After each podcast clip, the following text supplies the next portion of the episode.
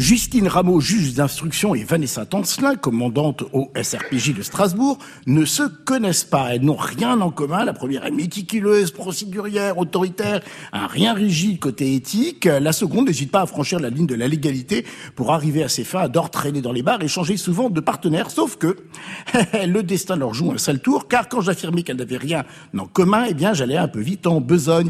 Elles partagent une seule chose, euh, mais importante dans leur vie, leur père. Bon, ok, elles n'étaient pas au courant, jusqu'à ce que ce dernier casse sa pipe et lègue la moitié de la maison familiale à cette demi-fille. Évidemment, celle qui se croyait seule héritière de ce père vénéré dont elle ignorait la seconde vie, voit d'un très mauvais œil cette bourrasque de demi-sœur débouler chez elle. D'autant que le mari de Justine, c'est également le boss de Vanessa, vous suivez tous, et qu'il semble prendre un malin plaisir à les faire travailler ensemble sur les mêmes affaires criminelles.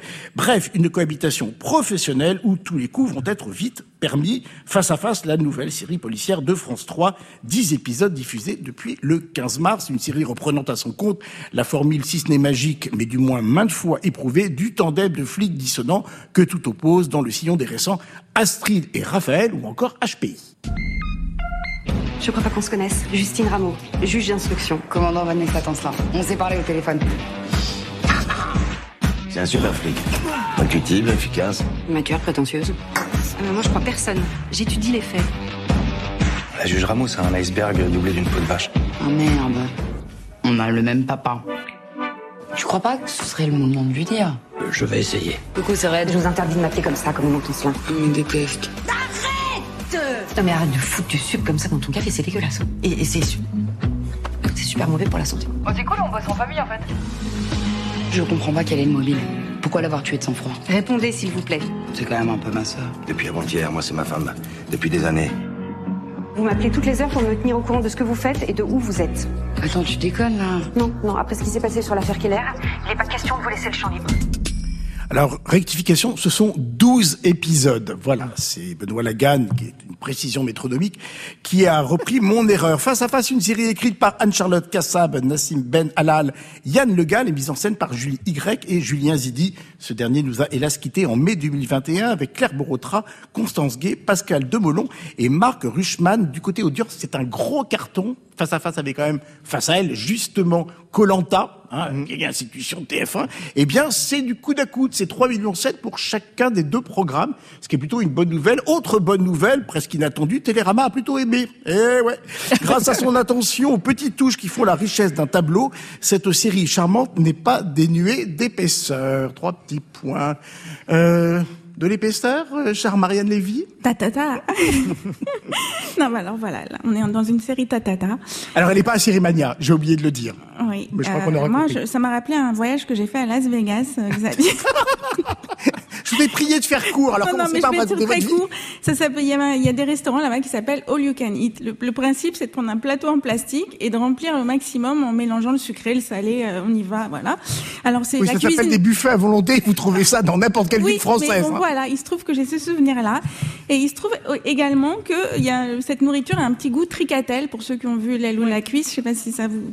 Là, voilà. Non, ils sont jeunes. Non, non, mais j'ai vu un jeune garçon là, voilà, qui m'a dit qu'il l'a vu, donc voilà. C'est pas une question de, il a pas l'air vieux, il a l'air, euh, voilà. Il est jeune. Il a l'air fringant et tout. court, oui, je fais court, je fais court, je fais court. Donc tricatel, donc euh, all you can eat. Là, c'est plutôt du all you can watch. Hein. C'est une espèce de gros mélange. Alors il y a du drama, de la comédie, du buddy movie et surtout du cluedo. C'est-à-dire qu'en fait, si vous avez un, un petite nostalgie de, vo- de votre enfance, on vous posera des, vous retrouverez un peu l'ambiance. Euh, Oui, alors ça s'est passé dans la, dans la, je sais pas quoi, dans, dans la salle à manger. Il a pris le chandelier et voilà, c'est, voilà, ta ta ta. Et euh, donc c'est pas hyper passionnant, surtout que ça invente un peu ce que j'appelle la télédescription, c'est-à-dire qu'en fait l'idée c'est de le regarder, enfin de l'écouter, pas de le regarder. Et en fait on vous explique tout. C'est-à-dire qu'on part du principe que vous ne comprenez rien. Euh, voilà. Et la seule vertu que j'y vois, c'est que ça permet de bosser son empathie, parce que là, les, comédiens, franchement, eh ben, on, on a un peu, enfin, voilà, on a envie d'être solidaire parce que c'est pas du tout facile ce qu'ils ont à jouer. Dans ce Cluedo, la coupable, c'est donc Marianne Lévy avec un micro au Théâtre du Nord. Ariane Allard. Bah oui, mais moi je trouve ça assez consternant, juste quoi. C'est-à-dire qu'on on se retrouve face à une série. Moi j'avais l'impression de me retrouver, je sais pas, dans une machine à remonter le temps. Donc euh, il y a une brune. Forcément la brune c'est la grande gueule, c'est la rebelle, c'est la fille qui, couche, et forcément c'est la fille légitime. C'est bien parce qu'il y a tellement de signaux et de clignotants qu'on n'a même pas besoin de suivre. On peut faire autre chose en même temps que de regarder. Et la blonde, le petit le petit carré coupé euh, classique, le collier de perles. Évidemment elle est mariée, elle a un enfant, et c'est la magistrate, et c'est la fille légitime. Je trouve ça absolument confondant, et c'est tellement tellement raide, tellement figé, tellement éculé comme approche que le jeu des comédiennes, je, n'ai rien du tout contre elles, mais empathie, c'est-à-dire que la brune, elle surjoue en permanence, donc elle ne parle pas, elle ne dit pas ses dialogues, elle les gueule tout le temps, en permanence.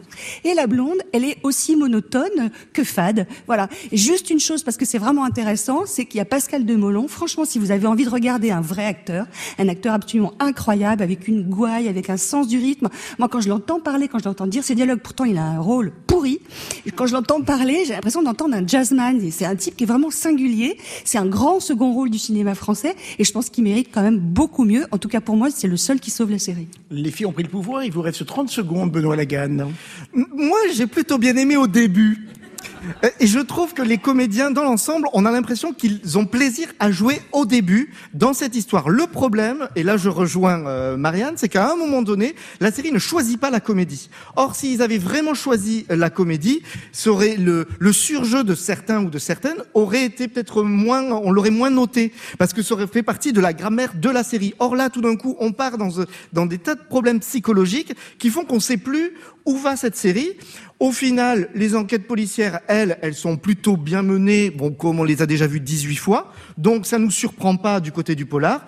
Et les personnages, ben les personnages, ils sont attachants, mais on finit par plus s'intéresser euh, à eux, et c'est bien dommage. C'était Face à Face sur France 3 depuis le 15 mars.